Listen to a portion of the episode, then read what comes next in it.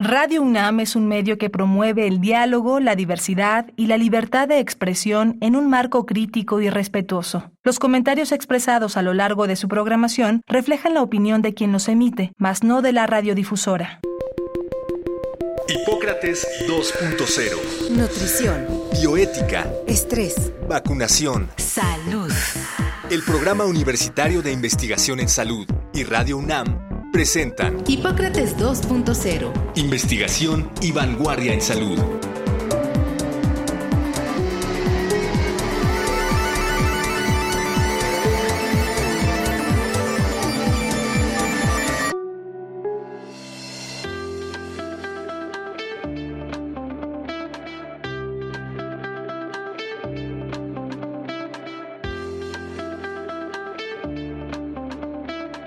Hola, ¿qué tal? Bienvenidos a Hipócrates 2.0. Yo soy Mauricio Rodríguez. Como cada semana les doy la más cordial bienvenida. Qué bueno que nos están escuchando y acompañando aquí en Radio UNAM. Para el programa de hoy preparamos una selección de preguntas y respuestas que hemos estado recibiendo a propósito del semáforo verde en la Ciudad de México, de la vacunación contra COVID-19 y de la temporada de influenza. Y decidimos dedicar los siguientes minutos a responder esas eh, preguntas que nos han enviado, que nos han hecho llegar a través de Twitter, a través de correo electrónico. Y es importante que vayamos pues haciendo estos compendios de preguntas y respuestas para que pues tratemos de ayudar entre todos y sigamos haciendo que la epidemia esté en una eh, en un momento relativamente favorable varias varias semanas de tal manera que desde febrero del año pasado yo soy vocero de la comisión de la UNAM para COVID-19 y he estado atendiendo diversos medios, muchas entrevistas, muchas participaciones con comunidades eh, laborales, académicas. Me atrevo a decir que en mi calidad de vocero de la comisión de la UNAM para COVID-19 vamos a dar eh, lectura, vamos a responder estas preguntas para que pues tengamos cada vez más información y sigamos adelante. Comenzamos. ¿Cuánto debe durar el semáforo verde para que la pandemia disminuya o termine? Pues lo ideal es mantener los semáforos verdes lo más que se pueda. Cuando el semáforo se mantenga varias semanas, incluso meses en verde, podríamos decir que la enfermedad ya está entrando en una etapa, pues técnicamente le podríamos llamar endémica, eh, eso quiere decir que comenzará a tener su patrón de circulación regular. El COVID es una enfermedad que se va a quedar con nosotros por el resto de sus días y de los nuestros y entonces conforme va avanzando la pandemia entraremos en una etapa de transición, después en una etapa de pospandemia y luego ya será una enfermedad que se considere parte de lo de lo normal. Entonces, lo que podríamos esperar ahorita es que durante el mes de noviembre completo y durante el mes de diciembre la actividad de la epidemia sea baja, quizá, quizá vaya aumentando hacia finales del año y que tengamos una cuarta ola hacia finales de diciembre, durante el mes de enero y parte de febrero, como, como es habitual para las infecciones respiratorias del tipo de la influenza, del virus incisional respiratorio y esperemos que el COVID-19 se quede ahí en ese ciclo y lo tengamos pues siempre de manera más o menos controlada en la, en la temporada. Entonces, eh, esperemos cuando menos ahora sí que ir viendo cada dos semanas los semáforos y hacer todo lo posible desde lo individual para conservar el color verde cómo se pueden provocar más contagios y cómo prevenirlos. Bueno, los contagios se, se dan eh, desde luego a partir de los enfermos y de las personas asintomáticas que tienen el virus, que coinciden en lugares donde no se pueden guardar las medidas de, de precaución. Básicamente cuando no se usa el cubrebocas, cuando no se puede controlar el aforo, cuando es un lugar muy lleno de personas, cuando se pierde la sana distancia, cuando no hay ventilación, eh, todo eso favorece la, la aparición de contagios, la, se provocan ahí los contagios y esto nos va dando una, pues de poco a poco se van haciendo más contagios y más contagios y más contagios, ¿no? Si el virus llega a una persona vacunada, quizás se va a contagiar menos, eh, y si el virus llega a una persona con cubrebocas, se va a contagiar menos, y si una persona con cubrebocas se queda en su casa en aislamiento, una persona con el virus se queda con cubrebocas y en su casa en aislamiento también se va a contagiar menos. Entonces, eh, así es como vamos a, a combatirlo y desde luego pues evitando los riesgos de las, de las situaciones donde no se puede usar el cubrebocas, donde no se puede guardar la sana distancia, donde se conviva con otras personas, ahí hay que, hay que estar muy pendientes porque esos son los sitios donde, donde se llevan a cabo. ¿Qué hacer en caso de estar sano? El estar sano, no contagiado ni con el virus de COVID, pues lo que tenemos que hacer es mantenernos así, mantener los cuidados, eh, evitar situaciones de riesgo, procurar estar en lugares ventilados, procurar usar el cubrebocas al salir de casa o cuando haya convivencia con personas de otras casas, en lugares abiertos o cerrados, evitar sitios muy concurridos, restringir la convivencia con, con personas que, que podamos saber cómo es su nivel de riesgo y que pudiéramos eventualmente avisar o ser avisados de, de algún contagio. ¿Qué hacer en caso de estar enfermo de COVID-19? Bueno, lo primero es reconocerlo y aislarse. Hacia el interior de la casa hay que extremar precauciones para evitar contagios a los otros miembros del domicilio. Hay que establecer contacto con los servicios de salud, hay que idealmente confirmar el diagnóstico, ya sea por clínica o por epidemiología o por laboratorio, no automedicarse, no usar antibióticos. Hay que estar vigilando la temperatura, que no haya fiebre, hay que estar vigilando la oxigenación, que nunca baje de 92%, eh, y siempre acompañados de algún tipo de servicio médico para, para poder identificar cualquier dato de alarma, para poder tomar en cuenta alguna, alguna situación cuando, cuando no esté evolucionando bien. ¿Cómo sé si soy contacto de un caso de COVID-19 y qué debo hacer en caso de serlo? Lo primero es que tiene que haber confianza entre la gente para decir, oye, estoy enfermo o eh, soy contacto, hay que estar pendientes, me confirmaron, o a mi hijo, o a mi pariente, o lo que sea. Tiene que haber confianza para poder avisar y para poder romper la cadena de transmisión. Lo primero es cuando, cuando alguien no avisa, pues los otros no saben y en caso de que se hayan contagiado, los otros pues estarán diseminando el virus en otros nuevos contagios, incluso de forma asintomática. Entonces, para saber si uno es contacto, eh, lo primero pues es que se tendría que identificar el caso del que se fue contacto y dependiendo del nivel de riesgo, eh, del tipo de convivencia que hubo con esa persona y el tiempo que ha pasado, podemos ahí eh, ir determinando si el, el riesgo fue alto, que es cuando hay una convivencia a menos de un metro y medio por más de 10 minutos, sin protección, sin cubrebocas, ahí podríamos decir que eso es un nivel de, de, riesgo alto. O estuvieron en el mismo lugar pero todos con cubrebocas, el riesgo es muy bajo. O compartieron el auto sin cubrebocas o con cubrebocas, ¿no? Este, ahí se identifica el, nivel de riesgo y en todo caso, si se sospecha, si se tiene una alta sospecha de que, de que la persona está, de que pudiera estar contagiado, podrías hacerte pruebas de una prueba de PCR después de cuatro días de la fecha del contacto o en caso de tener síntomas te puedes hacer una prueba rápida para descartar que sea eh, COVID-19 lo que tienes en ese momento. Las pruebas rápidas no se recomiendan en las personas sin síntomas.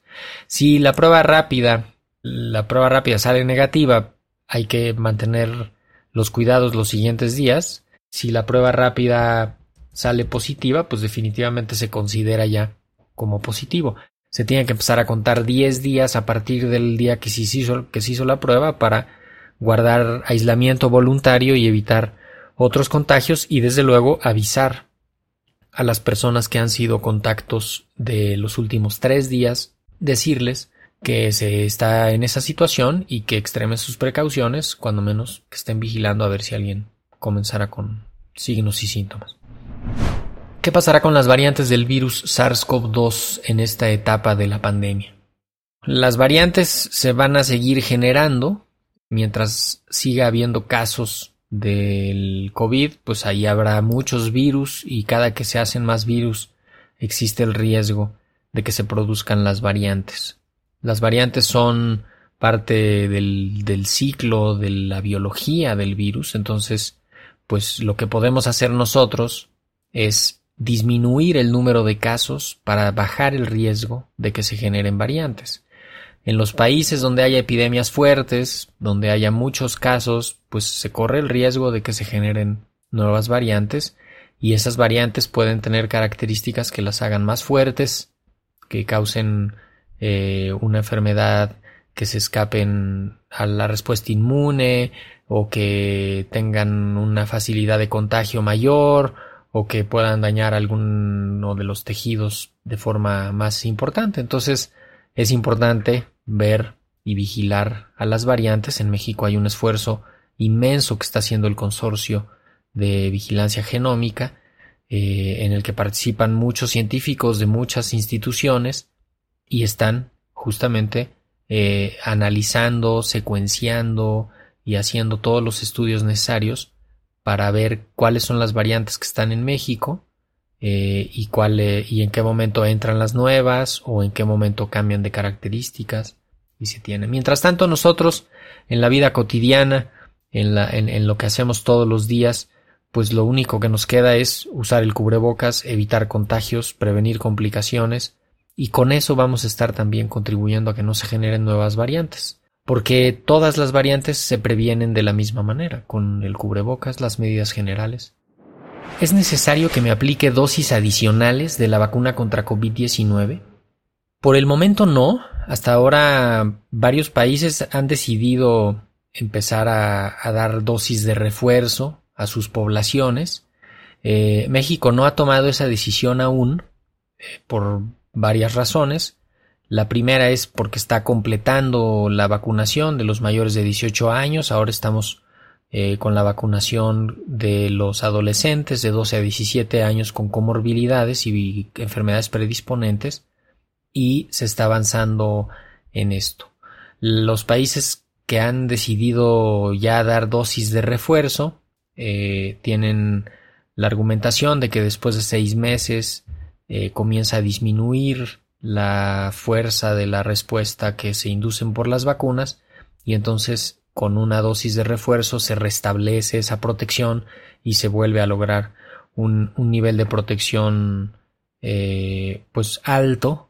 No, no voy a decir que si es aceptable o no aceptable porque también se ha demostrado que después de seis meses la protección con las vacunas sigue siendo buena. Y si estamos en una situación epidémica de, con actividad del virus baja, pues entonces con la protección que tenemos de las vacunas pudiera ser que con eso y el cubrebocas y las medidas generales sea suficiente. Las vacunas que son, cuyo esquema es de dos dosis, hay que pues, tenerlo completo, hay que utilizar las dos dosis como debe de ser. Los eh, esquemas de vacunación de una sola dosis, como el de la vacuna Johnson Johnson y el de la vacuna CanSino, eh, se considera un nivel de protección óptimo eh, dos semanas después de recibir la, dosis de la vacuna y es también importante que pues que estemos con las medidas de cuidado para que no nos vayamos a contagiar y que en caso de contagiarnos pues también busquemos atención pronto y nos cuidemos y evitemos que la enfermedad avance. Esto con la vacunación ayuda muchísimo a que, a que la enfermedad no avance y no se complique y ese es parte del, mecanismo de, de acción de las vacunas. ¿Cuánto tiempo estaré protegido contra COVID-19 con la aplicación de dos dosis de vacuna? Los estudios que han dado seguimiento a las personas vacunadas por 7 o 8 meses han visto que, la protección ahí sigue, que la protección es buena. Eh, seguramente iremos viendo más información conforme avance el tiempo. Recuerden que ahorita hay muchas cosas que todavía no sabemos del COVID porque depende del tiempo, depende que pase el tiempo. Cuando nos preguntan, eh, oye, ¿cuáles son las secuelas eh, de por vida en el COVID? Pues no sabemos, porque las secuelas que hemos seguido ahorita son a lo mucho, pues un año y medio, 18, 19 meses de los primeros pacientes que, que estuvieron en China con la enfermedad. Y más allá no se sabe, no, no sabemos cuánto va a durar la inmunidad, la respuesta que hizo el cuerpo a la infección o a la vacuna, eh, las secuelas, cuándo se van a quitar. Eh, eso hay que irlo, irlo siguiendo. Por lo pronto sabemos que las vacunas entre 7 y 8 meses siguen teniendo niveles de protección buenos. Y si además de eso la epidemia baja en la comunidad, entonces podemos decir que tenemos una situación relativamente favorable y hay que aprovechar todo para mantenerla así. En los infantes hay menos información. Cuando digo infantes me refiero a menores de 12 años, pero hay información relativamente limitada de, de la respuesta inmune generada por las vacunas. Y ahí podríamos eh, estar pendientes de lo que se va a ir publicando. Ya ahorita sabemos, por lo que ha enseñado el laboratorio Pfizer a propósito de la solicitud que hizo a la autoridad regulatoria en los Estados Unidos para que le den la autorización para uso de emergencia de su vacuna contra COVID en individuos de 5 a 11 años, eh, de 6 a 11 años. Eh, ellos ya han demostrado que cuando menos después de dos meses de la vacunación, la respuesta inmune es muy buena y protege y ayuda y es segura y entonces pues ya podemos decir es efectiva, es de calidad, es segura y, lo más probable es que en, muy poco tiempo esté autorizada esa vacuna para, para ser utilizada. Entonces vamos a ir completando esta información y la iremos agregando a lo que ya se va sabiendo. También es importante pensar en, en, la respuesta inmune de los infantes porque tienen eh, hasta cierto punto una, una, mejor capacidad de responder, eh, sobre todo los más chicos, los, los menores de 6 años, tienen un sistema inmune muy bueno, por decirlo así coloquialmente. Eh, responde fácilmente, responde rápido, tiene un repertorio muy amplio, este, tiene una agilidad de respuesta a, todos los microorganismos a los que se está enfrentando el niño o la niña durante esos primeros años de vida. Cuando se comiencen a vacunar a estos pequeñitos, vamos a ver qué pasa con la inmunidad general a los otros coronavirus e incluso pues a otros virus. Eh, esperemos que pronto empiece la vacunación cuando menos a los infantes de 6 a 11 años con comorbilidades para empezar y ahí iremos viendo qué es lo que va lo que va pasando. ¿Qué podemos esperar de la temporada de influenza de este año? Bueno, ahora en octubre comenzó la temporada de influenza. Eh, esto coincide pues con, con la entrada del otoño va a empezar a hacer frío, tendremos unos meses de frío y habitualmente ahí es cuando la temporada de influenza estacional tiene su mayor actividad. En la temporada que tenemos de referencia previa eh, se vio una actividad de influenza muy baja eh, prácticamente en todo el mundo.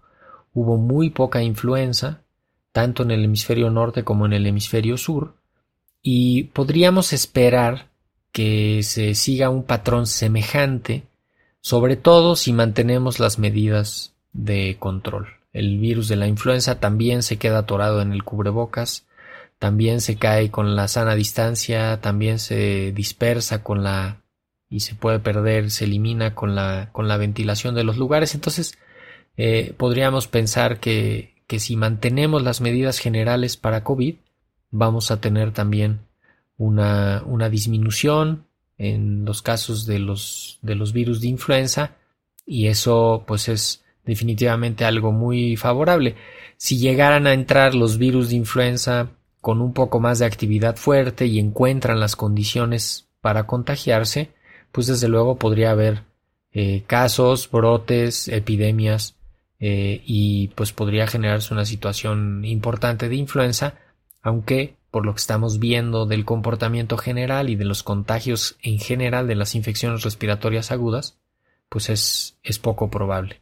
De cualquier manera, hay que estar pendientes, hay que pensar en ese diagnóstico, hay que pedir pruebas para diagnósticos diferenciales, hay que empezar a buscar influenza y hay que estar viendo los resultados de la vigilancia del, del sistema Centinela, que es el que se dedica específicamente a vigilar cómo va influenza.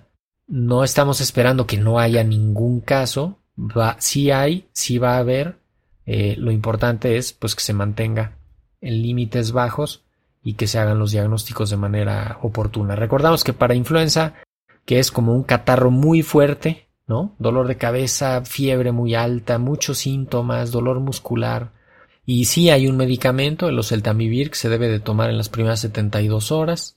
Hay pruebas rápidas, hay pruebas de PCR, hay vacuna para influenza estacional para las personas de, con riesgo de complicaciones. Entonces, digamos, frente a la influenza estamos en una situación diferente a la que estábamos frente a COVID, más manejable y sin tantas consecuencias. ¿Cuándo iniciará la vacuna de influenza? Bueno, la vacunación contra influenza está programada para empezar los primeros días de noviembre. Mm, es una vacuna que no puede alcanzar para ponerse a toda la población, que no es necesario vacunar a toda la población, hay que darle prioridad a las personas que tienen alguna comorbilidad o alguna condición predisponente para, para que se complique la influenza en caso de que les dé.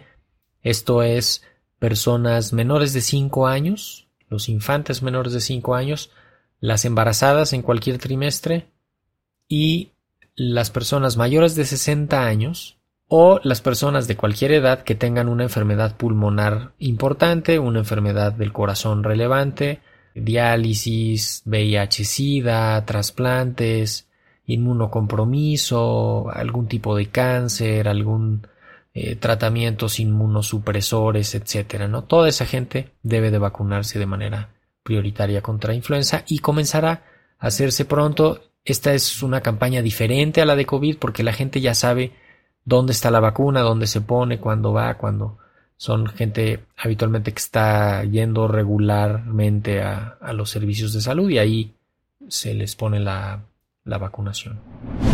¿Qué puedo hacer si tengo síntomas después de la vacuna de influenza?